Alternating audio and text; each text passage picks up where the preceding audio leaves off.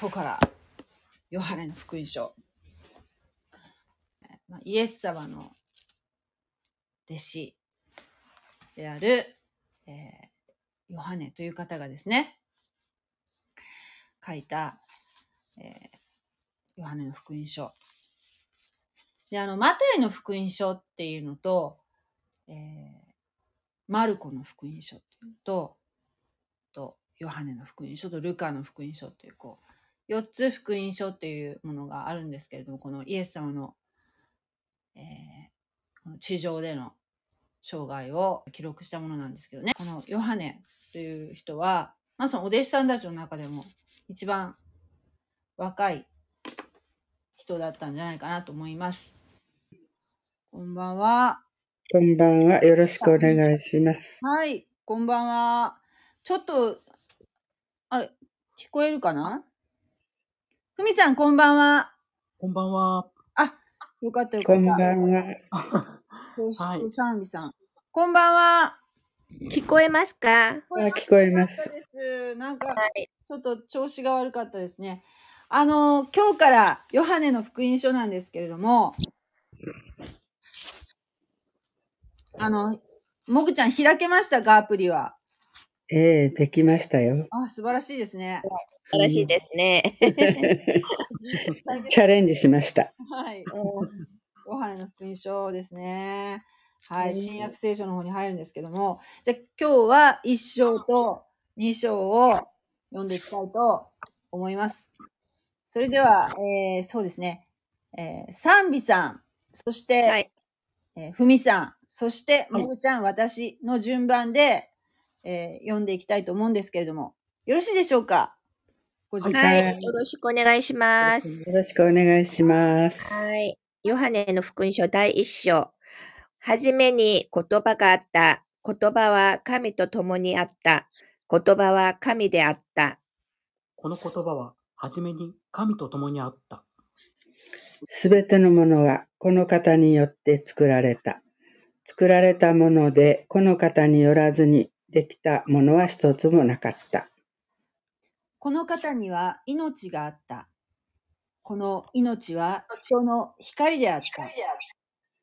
光は闇の中に輝いている。闇はこれに打ち勝たなかった。神から使わされた一人の人がいた。その名はヨハネである。この人は証のために来た。光について証しするためであり、彼によってすべての人が信じるためであった。彼は光ではなかった。ただ、光について証しするために来たのである。すべての人を照らすその誠の光が世に来ようとしていた。言葉は世にあった。世は言葉によってなったが、世は言葉を認めなかった。はい。こんこの方はご自分のことところに来られたのに、ご自分の民はこの方を受け入れなかった。しかし、この方を受け入れた人々、すなわち、その名を信じた人々には、神の子供となる特権をお与えになった。この人々は血によってではなく、肉の望むところでも、人の意志によってでもなく、ただ神によって生まれたのである。言葉は肉となって、私たちの間に宿られた。私たちはその栄光を見た。それは父の独り子としての栄光でもあって、恵みと真理とに満ちていた。ヨハネはこの方について明かして、証しして、こう叫んだ。私の後に来られる方は、私に勝る方です。私より先におられたからです。と私が言ったのは、この方のことです。私たちは皆、この方の満ち満ちた豊かさの中から、恵みの上にさらに恵みを受けた。立法はモーセによって与えられ、恵みと誠はイエス・キリストによって実現したからである。未だかつて神を見た者はいない。父の懐にいるひ一人子である神。この方がか神を示されたのである。はい。さて、ヨハネの証はこうである。ユダユダヤ人たちが祭司たちとレビ人たちをエルサレムから使わして、あなたはどなたですか？と尋ねたとき、ヨハネはためらうことなく告白し、私はキリストではありません、と明言した。彼らはヨハネに尋ねた。それでは何者なのですか？あなたはエリアですか？ヨハネは違いますと言った。では、あの預言者ですか？ヨハネは違いますと答えた。そこで彼らは言った。それでは一体誰なのです？私が私たちは使わした人々を人々に返事をしなければなりません。あなたは自分を何だというのですか？はい。ヨハネは言あ、いい？あ、はい、あの、自分、あの、聖書が違うんで、あの、あの、その都度、あの、はいって言いますので。はい、わかりました。ヨハネは言った。私は預言者イザヤが言った。主の道をまっすぐにせよ。と荒野で叫ぶ者の声です。彼らはパリサイ人から使わされてきていた。彼らはヨハネに尋ねた。キリストでもなく、エリアでもなく、あの預言者でもないなら、なぜあなたはバプテスマを授けているのですか？ヨハネは答えた。私は水でバプテスマを授けるが、あなた方の中には、あなた方の知らない方がおられます。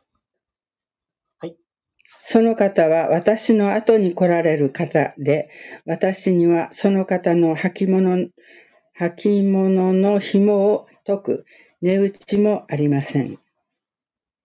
このことがあったのは、ヨルダンヨルダンの川向こうのベタニアであった。ヨハネはそこでバプテスマを授けていたのである。その翌日、ヨハネは自分の方にイエスが来られるのを見て言った。見よ、世の罪を取り除く神の子、羊。私の後から一人の人がおられます。その方は私に勝る。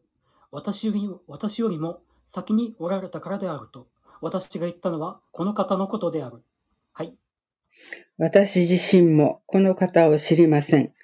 知りませんでした。しかし、私が来て水でバプテスマを授けているのは、この方がイスラエルに明らかにされるためです。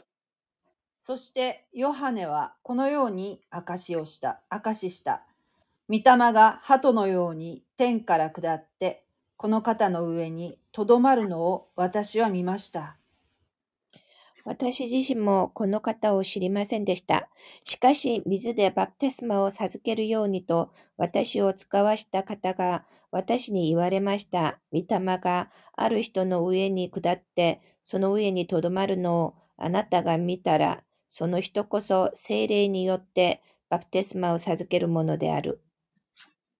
私はそれを見た。だから、この方こそ神の子であると証ししたのである。はい。その翌日、ヨハネは再び二人の弟子と共に立っていた。そしてイエスが歩いて行かれるのを見て、見よ、神の子羊と言った。二人の弟子は彼がそういうのを聞いてイエスについて言った。イエスは振り返り、彼らが従ってくるのを見て何を求めているのかと言われた。彼らが、ラビ、先生という意味、ど、どこに泊まっておられるのですか？というと、はい。イエスは彼らに言われた。来なさい。そうすればわかります。そこで彼らはついて行って、イエスが泊まっておられるところを見た。そして、その日、イエスのもとにとどまった。時はおよそ第十の時である。であった。ヨハネから聞いてイエスについて行った二人のうちの一人は、シモン・ペテロの兄弟、アンデレであった。彼はまず自分の兄弟シモンを見つけて、私たちはメシア、ヤクストキリストに会ったと言った。そして、シモンをイエスのところに連れて行った。イエスは彼を見つめて、あなたはヨハネの子シモンであるが、ケファと呼ぶことにする？と言われた。これはい岩という意味です。はい。その翌日、イエスはガリラヤに行こうとされた。そして、ピリポを見つけて、私に従ってきなさいと言われた。彼はベツサイダの人で、アンデレやペテロと同じ町の出身であった。ピリポはナタナエルを見つけていった。私たちはモーセが立法の中に書き、預言者たちも書いている方に会いました。ナザレの人でヨセフの子イエスです。すると、ナタナエルが、ナザレから何か良いものが出るだろうかと言ったので、フィリポは来てみなさいと言った。はい。イスイエスはナタナエルが自分の方に来るのを見て、彼について言われた。見なさい。まさにイスラエル人です。この人には偽りがありません。ナタナエルはイエスに言った。どうして私をご存知なのですか？イエスは答えられた。ピリポがあなたを呼ぶ前に、あなたがイチジクの木の下にいるのを見ました。ナタナエルは答えた。先生、あなたは神の子です。あなたはイスラエルの王です。イエスは答えて言われた。イチジクの木の下にあなたがいるのを見たと言ったので、信じるのかもっと偉大なことをあなたは見ることになる。はい。そして言われた。誠に、誠にあなたが、あなた方に言いたい、言います。天が開けて、神の御使いたちが人の子の上を上り下りするのをあなた方は見ることになります。2章。それから3日目にガリラヤのカナで婚礼があり、そこにイエスの母がいた。イエスも弟子たちもその婚礼に招かれていた。ブドウ酒が足りなくなったので、母がイエスに、ブドウ酒がなくななくなりましたと言った。はい。するとイエスは母に言われた。女の方、あなたは私と何の関係がありますか？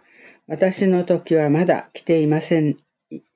あ私の時はまだ来ていません。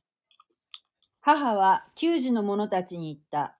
あの方が言われることは何でもしてください。そこにはユダヤ人の清めのしきたりによって石の水が目が6つ置いてあった。それぞれ2あるいは3メトレテス入りのものであった。イエスが水がめに水をいっぱいに入れなさいと言われると、召使いたちは亀の縁まで水を満たした。はい。イエスは彼らに言われた。さあ、それを組んで宴会の世話役のところに持って行きなさい。彼らは持って行った。宴会の世話役はすでにブドウ酒になっていたその水を味見した。組んだ給仕の者たちはそれがどこから来たのかを知っていたが、世話役は知らなかった。それで花婿を呼んで、こう言った。皆、はじめに良いブドウ酒を出して、良い、良いが回った頃に悪いのを出すものだが、あなたは良いブドウ酒を今まで取っておきました。イエスはこの最初の印をガリラヤのカナで行って、その栄光を表された。それで弟子たちはイエスを信じた。はい。その後、イエスは母と弟たち、そして弟子たちと共に、カペナウムに下っていき、長い日数ではなかったが、そこに滞在された。さて、ユダヤ人の杉越の祭りが近づき、イエスはエルサレムに登られた。そして宮の中で牛や羊や鳩を売っている者たちと座って両替をしている者たちを見て、イエスは縄で鞭を作り、羊や牛をすべて境内から追い出し、両替人の金をまき散らし、その台を倒し、はい。鳩を売っている者たちに言われた。それをここから持って行け。私の父の家を商売の家にしてはならない。弟子たちはあなたの家を思う熱心が私を食い尽くすと書いてあるのを思い起こした。するとユダヤ人たちがイエスに対して言った。こんなことをするなら、あするからには、どんな印を見せてくれるのか。イエスは答えて言われた。この神殿を壊してみよう。3日で立て直してみせる。はい。そこでユユダヤ人たちは言った。この神殿は建てるのに46年かかった。あなたはそれを3日で蘇らせられるのか。しかしイエスはご自分の体という神殿について語られたのであった。そ、それで、イエスが死人の中から蘇られたとき、弟子たちはイエスがこのように言われたことを思い起こして、聖書とイエスが言われた言葉を信じた。イエスは杉越祭の間、エルサレムにおられたが、そのなさった印を見て、多くの人がイエスの名を信じた。はい。しかしイエスご自身は彼らに自分をお任せにならなかった。すべての人を知っていたので、人について誰の証言も必要とされなかったからである。イエスは人のうちに何があるかを知っておられたのである。アーメン。アーアーメメン。ありがとうございます。ありがとうございます。ございます。す。最後の方が意味がわからなかった。なんか、ど う読みながら。え あー、でも。有名な、有名ですよね。あの、なんですかね。この神殿を壊してみようって、あの、3日で立て直してみせるって。はい。そこは、それは、要するに、その、わかるんだけど、その後の、えー、しかしイエスご自身は彼らに自分をお任せにならなかった。すべての人を知っていたので、人について誰の証言も必要とされなかったからである。イエスは人のうちに何があるかを知っておられたのである。これ、これどういう意味なんやろイエス様ご自わかります？今なんか、あれ？と思って、今、さらっと読んでたけど、なんか気にしなかったけど、今改めて、これどういう意味なんやろうなと思ったけど。あ、確かに改めて見ると、ちょっと、なんか、えー、っと、ちょっと思いますね。難しい。なんだろうね。ちょっと、ちょっと考えなきゃいけない実。えー、っと、イエス様の印を見て、その杉越の祭りの間、えー多くの人々がイエス様の奇跡を見て、イエス様のことを信じたんですよね。で、救われたっていうことですよね。イエス様のことを信じた。でも、イエス様は、その、信じた人に自分を任せなかった。誰の証言も必要とされなかった。人のうちに何があるかを知っておられたので、何があるのか、何を、何があるとのを知ってたからどういう意味なんだろう。新共同訳って何て書いてあります？あ一応、新共同訳のあの、一応あの、ぶ文文言の前にあの、なんかタイトルみたいなのありますよね。はい。そこを見ると、あの、タイトルがあの、イエスは人間の心を知っておられますって書いてますね。はい。えー、なんか、なんかい、まあちょっと、これはなんか、し 宿題にしないとわかんないかもしれない。さらっと、さらっと。なんかサンビ、サンビさん、ここれなんかわかります？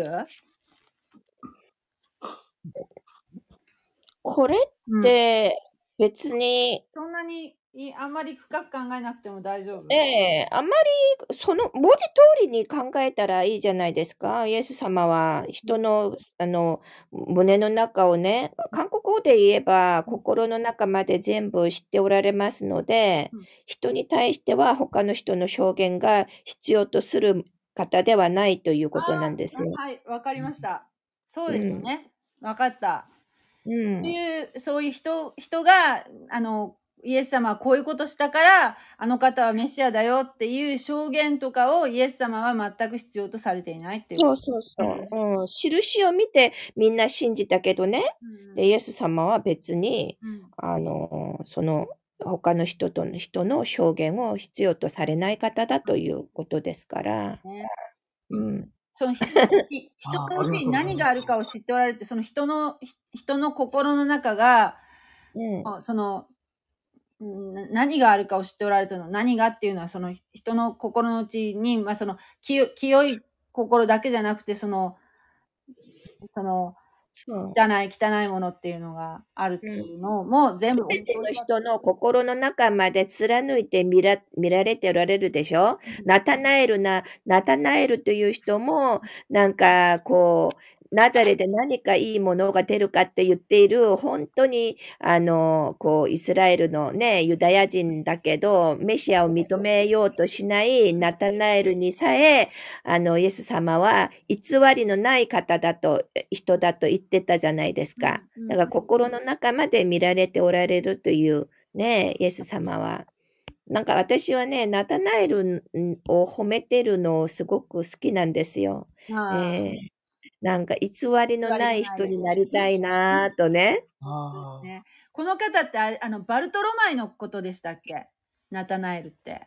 いや、パトロマイじゃないよ。ナタナエルはナタナエルじゃないですか？本当に？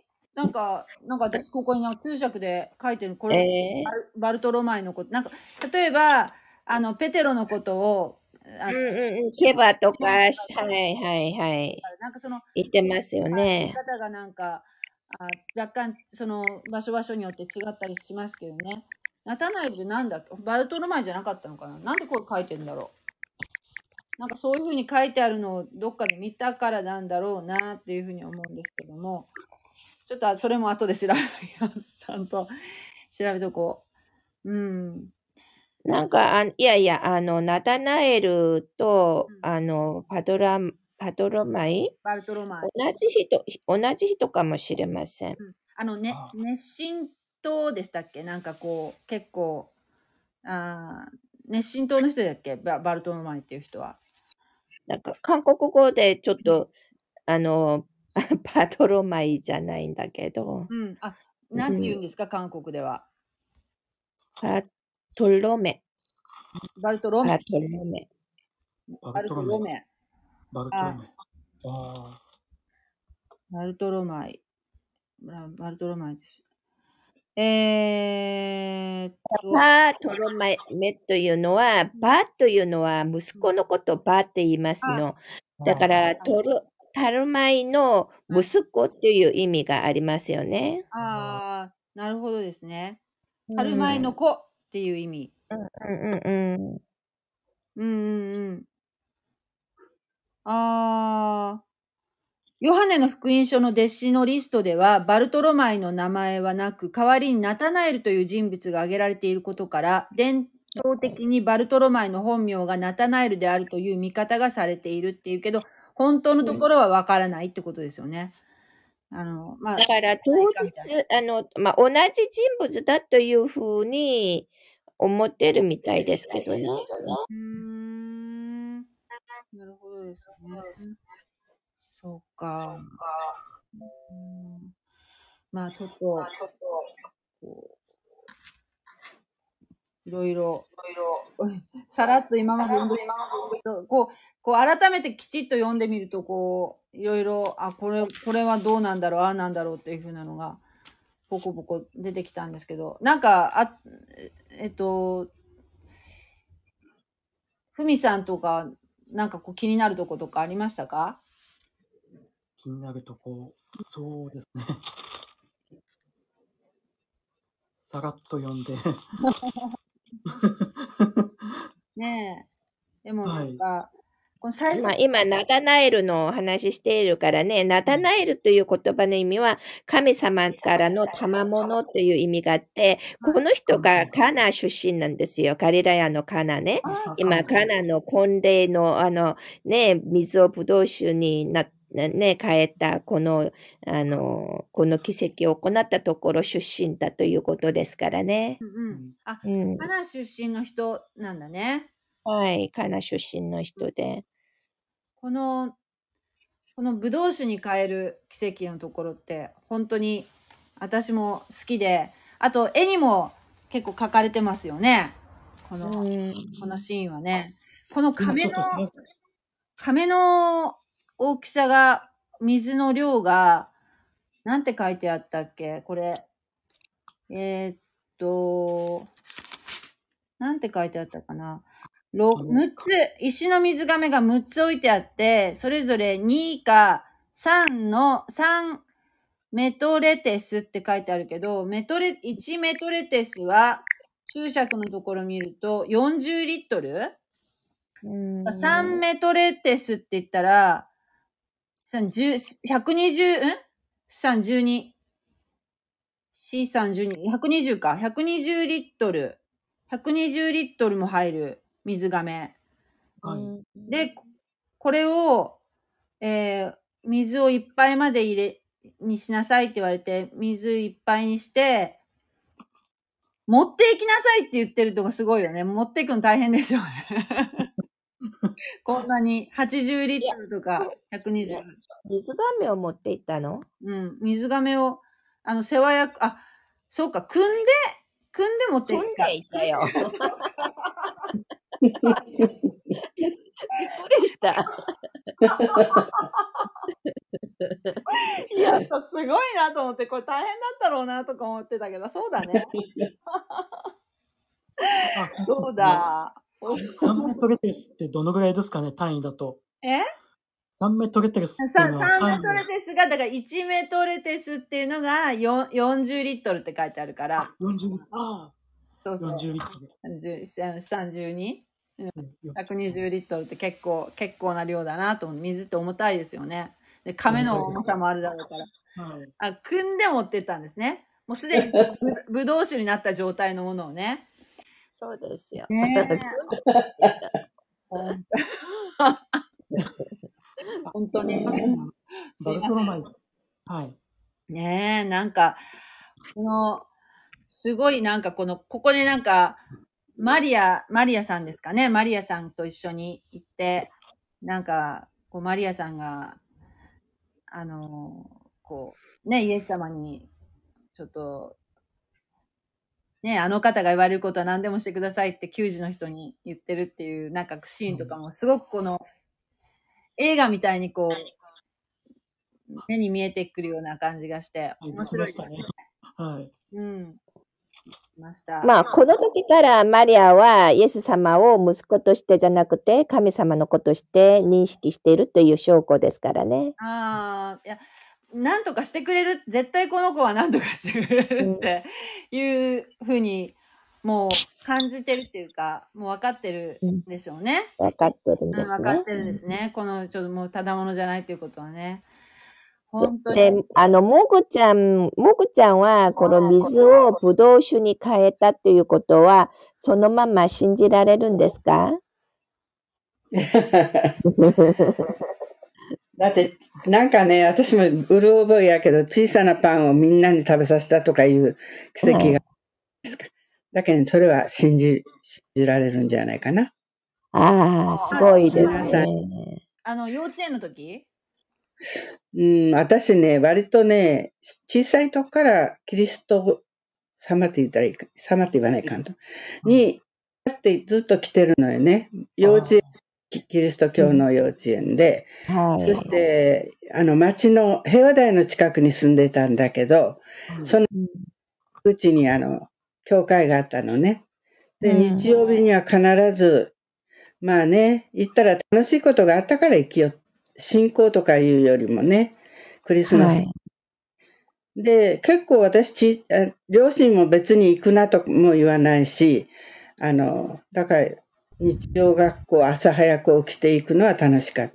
だけどいろんな、そういう話が、なんかうる覚えでずーっと来てるのは、人よりは確かかな。えー、おも、あしてない人よりは、私は小さい時からイエス様とは縁があったような気がしますね。えー、すごいですね。初めて聞いた、でも、もぐちゃんが、そのパン、パンを分けたら、う んパンを分けた話。